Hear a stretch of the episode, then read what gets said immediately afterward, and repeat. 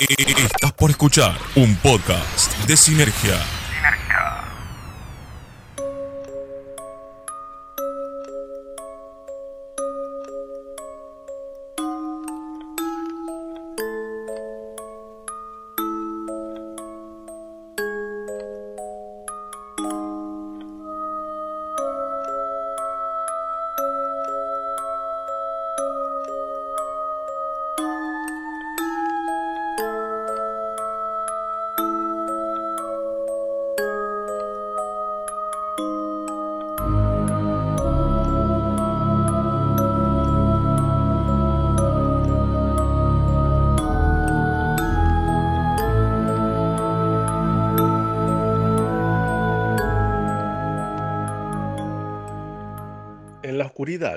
Se estaba gestando el rebrote.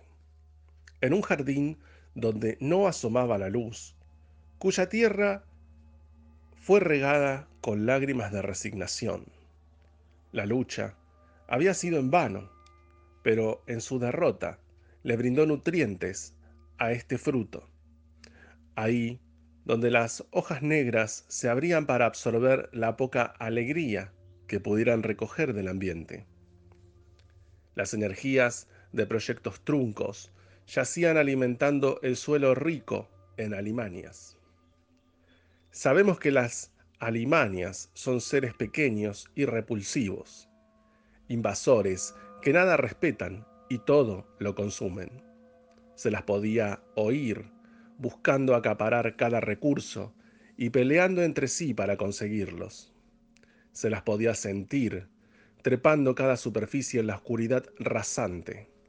Mas no se veían, pues eran tan oscuras como los corazones de aquellos que juraron protegernos y no lo hicieron.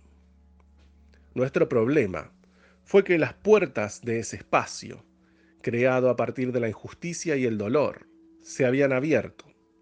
Ahora cuando caminábamos las calles de la noche, podíamos sentir su contaminación se habían infiltrado en cada espacio donde se desarrollaban nuestros momentos. Donde fuera que entráramos, estaba levemente corrupto. Lo sabíamos, era indignante y sucio. El principio de una debacle anunciada. Esperábamos salir de ese bucle temporal que se repetía incansable en sus figuras retorcidas buscando dañarnos, mientras nos agotaba los recursos y energía para combatirlo. Noté que todo cuanto abarcaba nuestra noche había sido afectado por la extraña pelusa liberada por esas plantas de hojas negras lustrosas. Esporas. Cuando la segunda ola volvió a dejar desiertas las calles, éstas solo recibieron la caricia del polvo, hojas secas, el aire exhalado por la desilusión colectiva y esporas. Fragmentos de naturaleza. Su reacción alérgica a nosotros. Su estornudo de partículas para repoblar las áreas libradas de nuestra egoísta presencia. Devino en ese musgo negro, presagio de la mala fortuna que merecíamos por jugar con virus naturales. Allí, entre las esporas, lloviendo sobre las veredas, apenas se notaban los pasos de las personas que caminaron antes que nosotros. Había imaginado un reloj con arena cayendo en nuestra contra, desde que la interferencia de la oscuridad llegó a mi mente. Pronto seríamos parte del olvido que se llevó a otros esta misma noche. No tenía pruebas, pero tampoco dudas. El panorama justificaba mis ideas extrañas personas en bares cuasi catatónicas, mirando canales de noticias, en lugar de hablar entre sí, locales de comida abandonados y llenos de alimanias, pubs donde se oían música y bullicio, custodiados por seres como los que nos atacaron, pero ninguno era tan impensado como la jauría. Había leído sobre esto antes que comenzara la pandemia. Perros salvajes atacando mascotas y causando destrozos por la madrugada. En general, dentro del famoso microcentro. ¿Cómo era posible que nunca los capturaran? No podría ser tan difícil. Siempre parecían desvanecerse en la misma zona, donde están esas casonas clásicas esperando ser derribadas, para convertirse en monolitos de cemento sin alma y peor aún, sin diseño.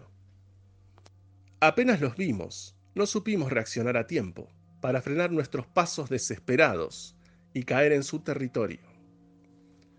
Un local vacío donde alguna vez jugué al bowling, ahora un espacio inerte en plena peatonal Córdoba, como tantos otros locales abandonados, como el palacio en el corazón de la peatonal, como la esperanza, como la honestidad.